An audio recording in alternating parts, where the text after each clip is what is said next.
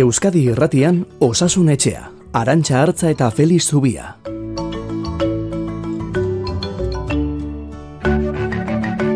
Ba bai, hementxe gaude, hementxe gaude prest, duen zain, osasuna zaritzeko hartuko dugu ondoren gordu erdia Euskadi Irratian, igandero bezala ordu honetan txe, Feliz Zubia medikuarekin, eta baita zuen galdera eta iradokizunekin ere.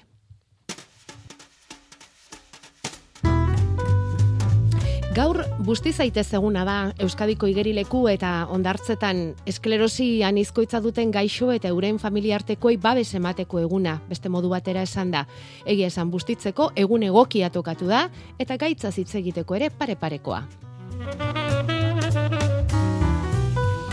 Ordu honetan ez dakit gozalduta, gozaltzen, gozaltzeko nola harrapatu zaituztegu e, edo baduzue, ohiturarik ere gozaltzeko ze agian barau egingo duzue naiz eta dietista eta nutrizionistek esaten diguten eguneko torduerik indartsuena gozariak beharko lukela izan.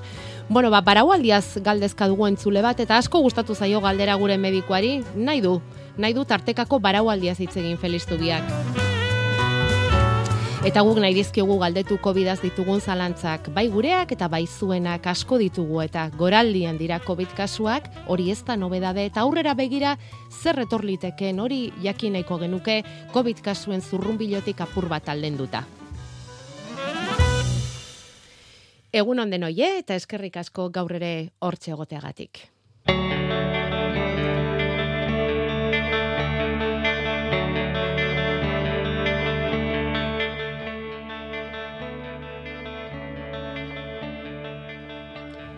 Koronavirus kasua gora eta gora doaz etengabe, badakiztu egukadina hori ere, positibo kasuen kontaketa oso urardututa dagoen arren, irurogei urtetik gorako positiboa bakarri kontatzen direlako, eta datu ziurra da ordea azken hilabete honetan COVID-agatik ospitalean ingresatutakoen kopuruak euneko berrogeita biegin duela gora.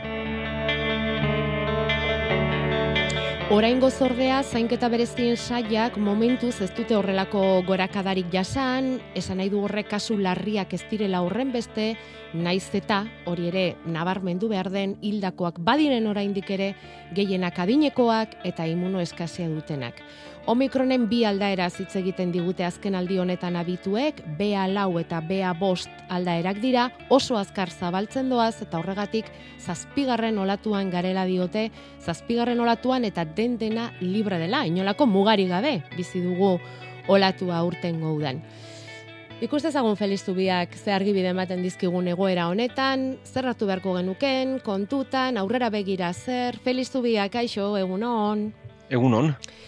Bueno, donosti ospitaleko zainketa berezien saileko zerbitzu burua, zer moduz joan da zuenean astea, hortik hasiko gara? Ba, nahiko lasai izango dugu. E, guk gutxi gora bera otzailaren erdialdetik edo koronavirusaren jaitxira nabarmena ikusi genuen. E, bueno, bai otzailaren hasieratik behar bada, hor omikronek ekarri zuen aldaketa bat, eta guretzat e, omikronen aldaera berriak, immunitateak, pasatako gaitzak eta txertoek, ba, panorama desente aldatu ziguten, ez? Mhm. Eta ospitalean berriz ikusten dugu kasua goraka zela, e, momentu zeusteko moduan gaude, eta ez da izugarriz golerketa bat, baina hor daude, kasuen gorakada gertatzen ari da, eta pixka bat, e, bueno, e, gaitzari buruz gehiak geroz eta gehiago ikasten, eta, bueno, e, azaltzen ea non gauden, zer gertatuko den, oda, zer gertatuko den urrengo astean, urrengo amabostegunean, zer ez dakigun, eta gero, ba, epe ertainera zer ikusten dugun. Bueno, pixka bat kokatzera guazen. Koronavirus berri hau sortu zenean, bere ezaugarri nagusiena zen kutsakortasuna batetik, eta bestetik, ba, gure gorputzetze gola ohitura, ohituta horretara, ez? Oda, immunitate berri bat sortu behar genuela egoera berri honen aurrean. Eta koronavirusaren e, banaketa zikloa edo gorputzen egiten duen zikloa da, lehenik eta behin, ba, infekzio bat eragiten du goiko arnazbideetan, ba, sudur, estarri, buelta horretan begietan ere bai eta hor kontra egiten dion e, immunitateak defentsak e, defentsa e, naturalak esaten zaien e, defentsak dira ez diralak espezifikoak virus honen aurka. Oda, virus guztien kontra lan egiten duten immunitate bat dago hor. Eta virusari nahiko erreza zaio hor galtzea. Hor, immunitate berezia espezifikoa ere sartu liteke, baina hor sartzen den immunitate espezifiko horrek immunoglobulinak dituenak amotako immunoglobulinak ditu, nahiko ahulak. Beraz, virusari nahiko erreza zaio, arngoiko arnaz bideoietan ugaltzea. kasu gehienetan hor gelditzen da gaitz eta ez da gehiagora joaten, baina beste batzuetan hortik pasa egiten da eta biriketara jaisten da. Eta gorpuz guztian zer barraiatzen da. Eta hor, gorputzak immunitate espezifikoa sortu dezake. Hau da, sortu ditzake antigorputzak, sortu ditzake linfozitoak, immunitate zelurra, zelularra esaten zaiona, eta horri kontra egiteko aukera badu. Eta immunitate espezifiko honek, ba, virusaren zati askori eragiten dugu da, ez da zati bakarrarentzat, baizik eta virusaren zati askorentzat sortutako immunitatea da, eta horri kontra egiteko gaitasuna du. Eta lehen aldaera hietan, hau da, azieраkotan, gero etorri zirenetan, delta aldaeretan, pertsona batzuk pneumonia larria garatzen zuten. Bai virusak biriketara jisteko gaitasun hori zuelako eta zigortzeko gaitasun hori zuelako, eta beste alde batetik hor sortzen zen erantzun immunitarioa pertsona batzuentzat desegokia zelako. Eta ikasi genuen, erantzun immunitario hori bideratuta ere, eta kortikoideak horretarako erabiltzen ditugu, ma egoera arintzen dela eta egoera hobetu litekeela. Hori da hasierako egoera. Mhm bide horretan zer gertatu da, bueno, ikusi dugu virusak izugarrizko aldakortasuna duela. E, pentsa zemat aldaera genituen, ba, 2008aren bukaeran txinan sortu zen virus harretatik, gaur bitartean. Bai. Eta badakigu, etengabe aldatzeko gaitasuna duela. E, e, zaila da, ze horrelako ikerketak orain egiten ari dira lehen bizikoz, baina hain aldakorra den virusik ez da ezagutzen. Hori bentsat badakigu. Orduan, hasieran espero zen talde immunitaterik lortzerik ez dago. Hau da, hasieran espero zen, sortzea immunitate bat, sortzea defentza batzuk, eta immunitate honek galaraztea baita arnazbideetan ugaltzea ere. Eta hori ezinezkoa da inaldakorra izanik, ba, horri ez egiteko gaitasuna duelako. Bai. Baina omikron aldakera aldaera iritsi zenean, eta txertuak e, iritsi zirenean, ba, egoera asko aldatu zitzaigun. Batetik, virusak berak erasokortasuna galdu egin zuen, hau da, omikron aldaerak ez du hainbeste korrestasunik birikak e, zigortzeko, gehiago gustatzen zaio arnazbidetan bizitzea, eta beraz virusa bera harinagoa da, eta bestetik, baina kutsakurragoa ere bada, mhm. eta bestetik bitarte horretan immunitatea garatu dugu, bai txertaketekin, eta baita gaitza pasata ere. Eta orduan gure, gorputz, e, gure gorputzaren zaila ez da virus berri bat. Orduan, e, virus hau errazu galduko zaigu arnazbidetan, da, katarroak sortuko ditu, goiko arnazbidetako infekzio sortuko ditu, baina pertsona gehienok txertaketei esker eta pasatako gaitzari esker immunitate berezi hori espezifikori badugu eta virusa pixka bat aldatu arren, virusa gelditzen du. Egoera honetan gaude. Hau da, virusa ikaragarri aldatzen ari da, virusak gaitasuna du aurrez immunitate izan arren gure arnazbidetan ugaltzeko, baina gure gorputzak badu gaitasuna defendatzeko, eta badu gaitasuna, ba, biriketara jetxi ez dadin eta gaitz larririk izan ez dezan. Baina salbu ezuen batekin, adinekoek zaila da muga jartzen non, mhm. baina adinekoek ez dute immunitate hori hain indartzua eta beraz pertsona hauek bai gaitz larria garatu dezaketela, eta askotan aipatu ditugun immunitate arazoak dituzten pertsonek, kimioterapia hartzen ari direnek, transplantatuek, tratamendu biologikoak hartzen ari direnek, ez dute immunitate hau eta hauentzat bai larria izan litekeela. Ja. Beraz, egoerak ez du zer ikusirik 2008koarekin, 2008 bateko apirilekoarekin, ez 2008 bateko udaberria izugarria izan zen, orain izugarrizko intzidentziarekin gaude, e, ez gaerari ondo neurtzen, baina irurogei urtetik gorakoetan, badakigu eun mila biztanleko mila eta berreunekoa dela, malau egunetara, hori izugarria da. Eta, pen, eta bueno, ikusten dugu inguruan, eh, zenbat positibo ematen ari diren eta zenbat berri infekzio, baina ospitaletan, ba ondo gaude, guk ziuetan, ba, denbora da ez dugula neumonia larri ugolderik izan. Hau da, kasu bakarren bat iristen zaigu, erantzun inflamatorio desegoki horrekin, baina oso gutxi. Orokorrean virus honek ez hori eragiten. Beste alde batetik hori bai ikusten ari garena da, hainbeste kasu izan da, adinekoak eta immunitate arazoak dituztenak, hauek bai okertzen ari direla, ospitaletan gainkarga bat sortzen dutela, ezain larria, baina azkenean kasu asko izan da kalean, batzuk ospitalean bukatzen dute, eta eriotzekor jarraitzen dutela. Mhm. Orduan, hau horrela izanik, aurrera begira, mm, e, ez joera zein izan daiteke, e, ikusita, ba hori, inzidentzia hain handia dela, ondorengo, ondorengo asteetan zer pasa daiteke hemen? Bueno, ba, ondorengo asteetan gertatuko zaiguna da, e, gaitza bera zabaltzen joango dela, edo gutxienez behintzat tasa altu batean mantenduko gara denbora ba, aste batzuetan bai behintzat, ez zaila da jakiten zenbat, baina aste batzuetan behintzat bai, eta lehen pasatakoak berriz pasatzeko aukera izango dugu. Hoietatik badakigu zuek e, ez dutela gainezka egingo, hori badakigu. Hau aurreko latuetan osasun sistema kinkan jartzen zen, baina ziuetan ez, geixo larrien entzat genituen oeak kinkan jartzen ziren, hori ez da gertatuko. Eta ikusi beharko dena da, zenbat ospitaleratze dauden, aurrez aipatu dugun adinekoetan, immunitate arazoak dituztenetan, ez? Zer gertatzen dena hauekin eta zenbat eriotza gertatzen diren, ez? E, gertaliteke, une jakin batean ospitaleak ere azkar betetzea, baina egia da, e, ziuetako e, oeak ez direla beteko, eta izan liteke momentu batean arazoren bat bestelako jarduera mantentzeko ere. Baina egoera ez da hain dramatikoa, eta ez da espero hain dramatikoa izaterik. Bai kasuek altu jarraituko dutela, eta momentu puntualen batean izan litekela arazoren bat.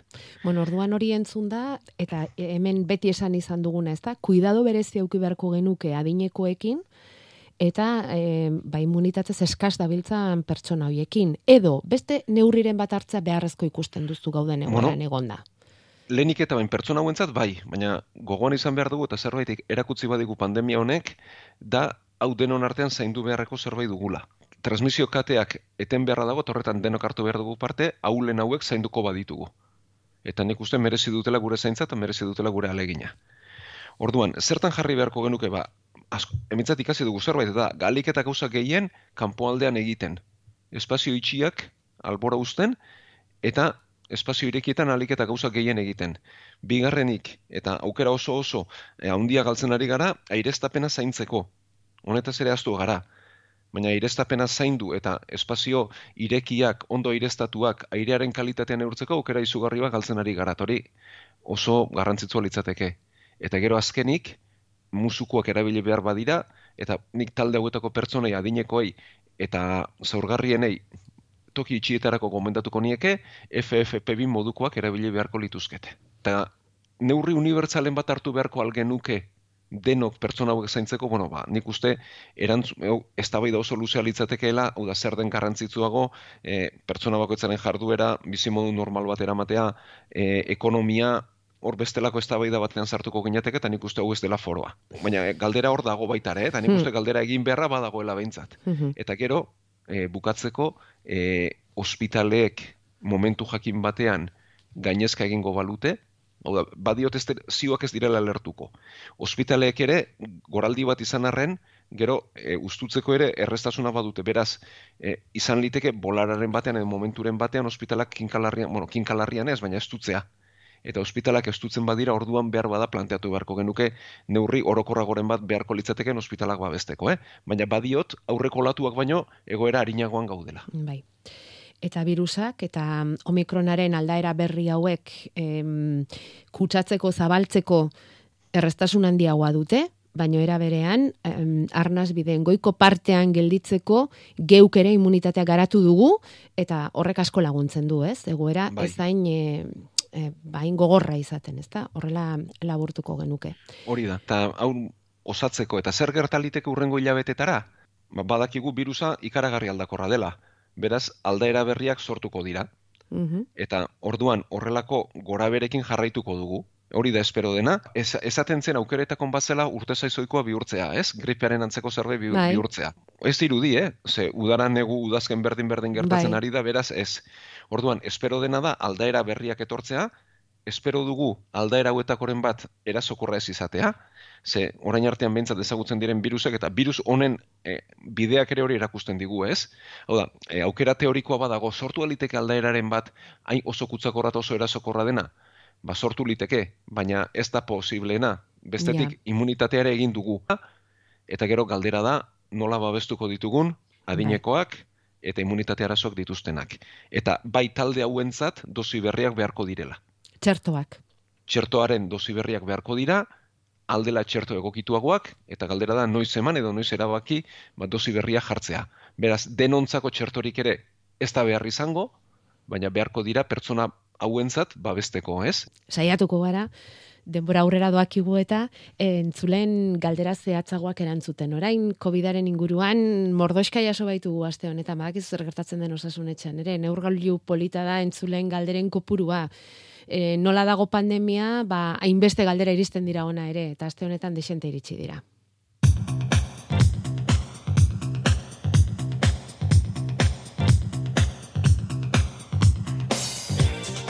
Bueno, em, batek esaten digu adibidez, zenbat egunetara arte komeni da harremanak murriztea ingurukoak ezkutsatzeko positibo izanik. Bueno, ba, aldaerakin ere gogoratu hasiera batean amalau egunez hitz egiten Bai. genuela, ez? Bai. Ba, hori ere geisten joan zaigu, Bai. bueno, eta berez positibo eman da zazpi egunetara, sintomari gabe baldin bagaude orduan. Sintomak mantentzen baldin badira, ba, pixka baluzatu beharko genuke.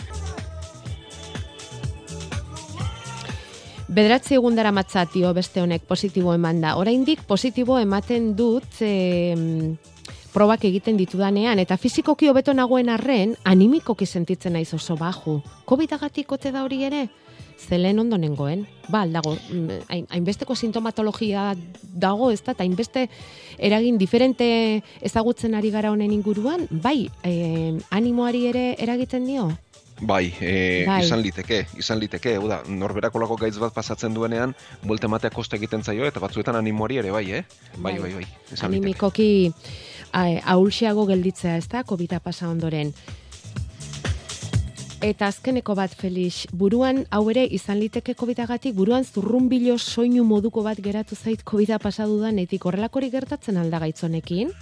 Bai, ba, bueno, orain duela gutxi gainera izan genuen antzeko galdera batez, belarrian otitizak ere sortu litezke da belarriko ondituak, eta belarriko onditu horrek burrumba edo zurrumbilo soinu hori sortu dezake batzuetan bertigoekin. Mhm. Eta normalean pasa egiten da, eh? baina bai. Bueno, Vale.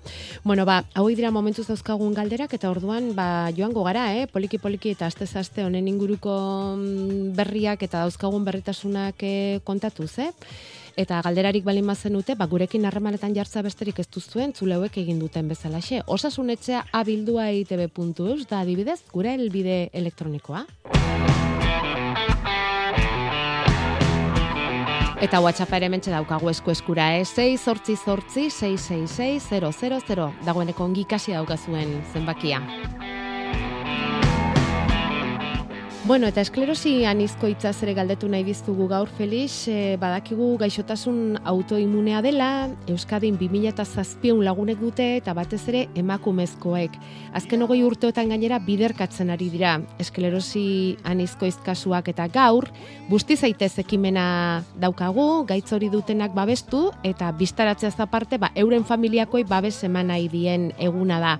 Eta horretarako, ba, udaraero antolatu dituzten ekitaldi ezagun hoiek dauzkagu Euskadiko igerileku eta ondartzetan busti zaitez izenpean bainua proposatzen dituzte, ekitaldiak proposatzen dituzte eta nagusia getxoko ereagako ondartzan izango da gaur eguerdian. Gero amaraunean, kontxa ondartzako berri jasoko dugu, Durangoko tabirako igerilekuan dituzten asmoak ere bai, baina hau da unea Felix apur bat gaitz honi buruz hitz egiteko.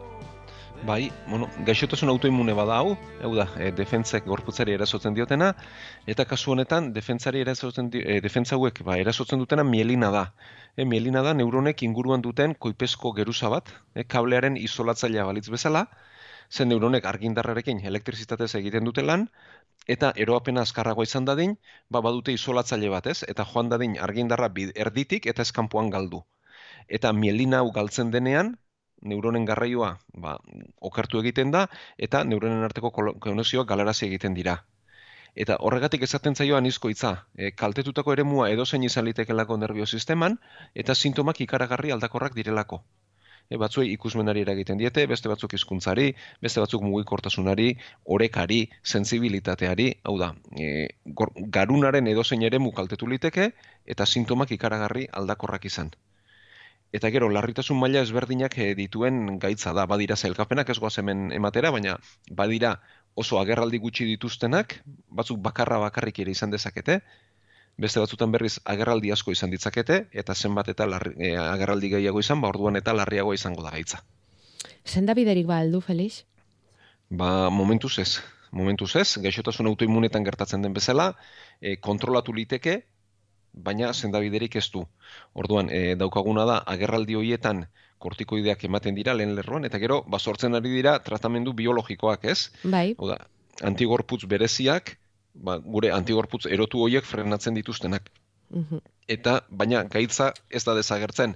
Beraz, agerraldiak sortzeko arriskoa beti izaten da, eta agerraldi horietan, ba, botikak e, igo beharra izaten da, eta gero ba, bere gogortasunaren arabera, egunerokotasunean batzuk beti egunero botika bat tratatu e, mantendu beharra daukate, eta beste batzuk berriz ez. Bueno, ba, guzti gaitezen gaur esklerosian izkoitza duten hoiengatik eta euren familiaren gatik. Esan dezagun bestalde aurrera ere izango dugula gaitza sakonago ezagutzeko aukera, ze 2000 eta hogeita bigarren honetan EITB esklerosian izkoitza hartuko du ardatz urteroko maratoia egiten duen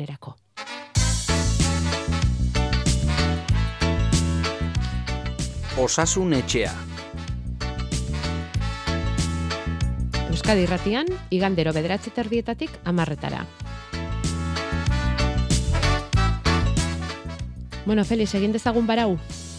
Egin dezagun barau, edo ez du egin behar barau.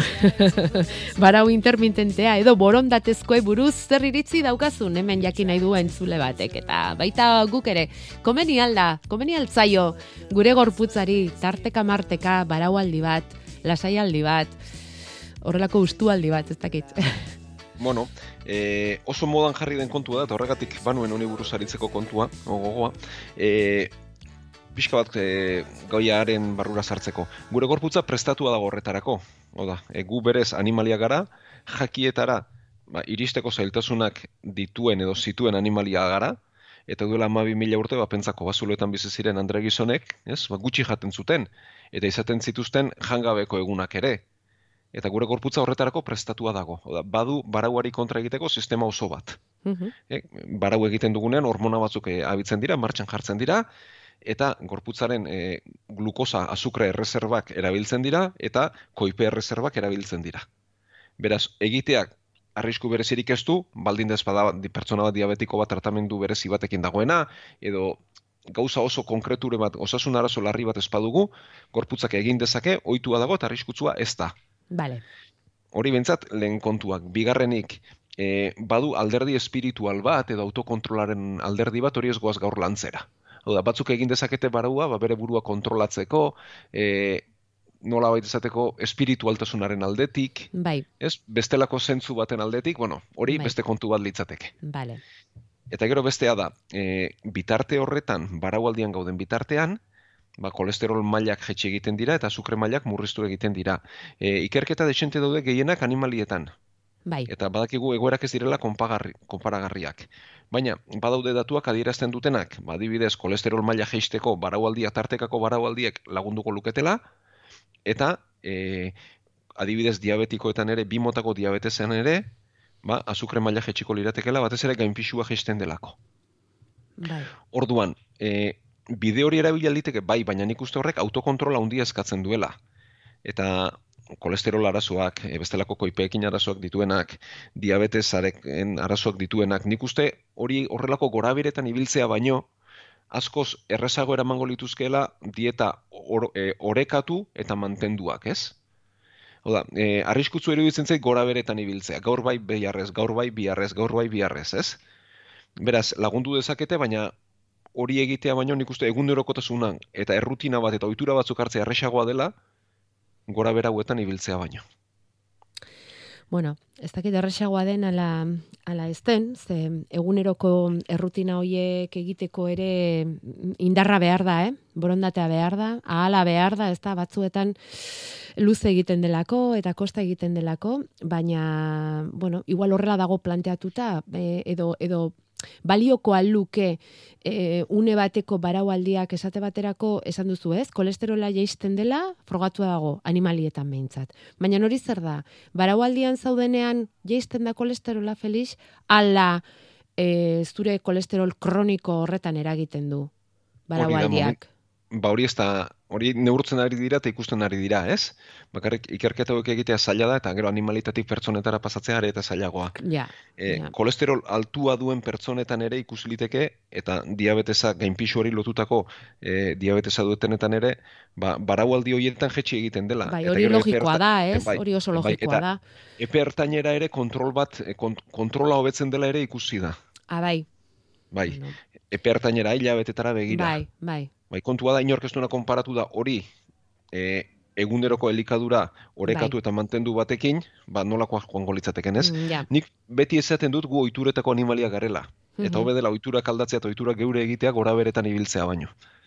Bai, ze gainera, e, bai, eta diabetiko batek ere, e, ez dakit baraualdiagatik edo, bapateko azukre jeitxialdia izango balu, hor ere arriskua izan daiteke, ez? Bai, horrelako gora berak ere izan litezkelako, baina batez ere buruz ari naiz, eh?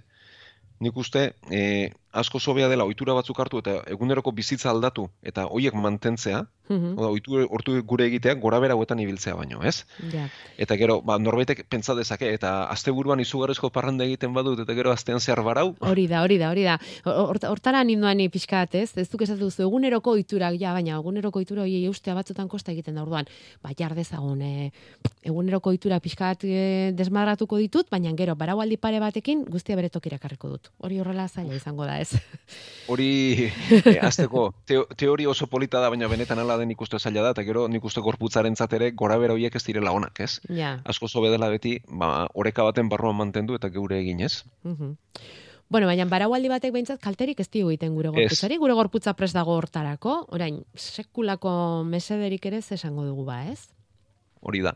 Eta bueno, ba, gero oso modan izaten dira modak eta orain modan jartzen ari da, eta bueno, nik badiote, horrelako modetan jartzea baino nik uste beti ohiturak geure egin eta mantentzea, ba, askoz orekatuago eta niri osasuntzuago iruditzen zait behintzat. e, gehi, ez dakit, e, gehiegizko batek edo arriskurik e, ikusten diozu, baraualdi gehiegizkoren bati, e, ze honek ere neurria beharko du, ez? Bai, Ba, baraualdia, baraualdia bai, izan daiteke Bai. hori da. Eta zein da neurria, Bai. non dago neurria, hori ere, koska Hombre. badago hor?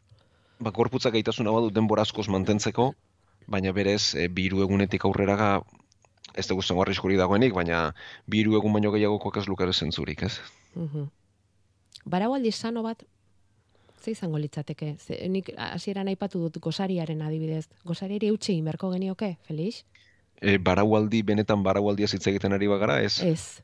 Ez, horregatik motza behar du, horregatik behar du kontrolatua, ez? Eta gero bitarte horretan izugarrizko ariketa fizikorik ez egin, bestela Ja, ja. hor bai ba, flakila jotzeko, ez? Oda, e, hipoglusemia bat egiteko arrisku izango genukela. Bueno, gero badaude baraualdi batzuk, ba, edo badaude batzuk baraualdi egiten dutenak, baina igual ba solidoarena eta likidoak hartzen dituzte. Edo Bueno, bai, gero aldaera desente daude, ez? Bai. Oda, ura beti mantendu beharko genuke, ze ura behar behar dugu, ez? Eta gero, ba, gauza da, jakiak jeistea ere litzateke besten bide bat, ez? Hau da, e, infusioak salda batzuk hartu, zuku batzuk sal, hartu, da, eta da. danak kendu, bueno, bai, hori beste aldaera bat litzateke, ez? bai, baraualdiak era askotakoak izan daitezke eta baina bueno, eh, esan dezagun baraualdiaren filosofiaz, eh, eh, Felixek pentsatzen duena, adierazi du, eh? gure gorputza prest dago baraualdiak egiteko, baina bere iritzirako begenuke eguneroko ohitura osasuntsu eta orekatuak hartzea gure dietan, ez, eh, eta ez horren beste ba, baraualdietan oinarritu gure janoiturak. Bueno, seguru soka ekarriko duela gai honek. Pena ezin dugula jarraitu denbora gainera Bai. etorri zaigu eta Felix, baina interesgarria eskertuko dugu entzulearen galdera hau nola ez eta bueno, badatorren astera arte agurtuko zaitugu bai entzuleak eta baita zeu ere Felix. Ba, gusto handiz, eta mila esker hortza duten guztioi.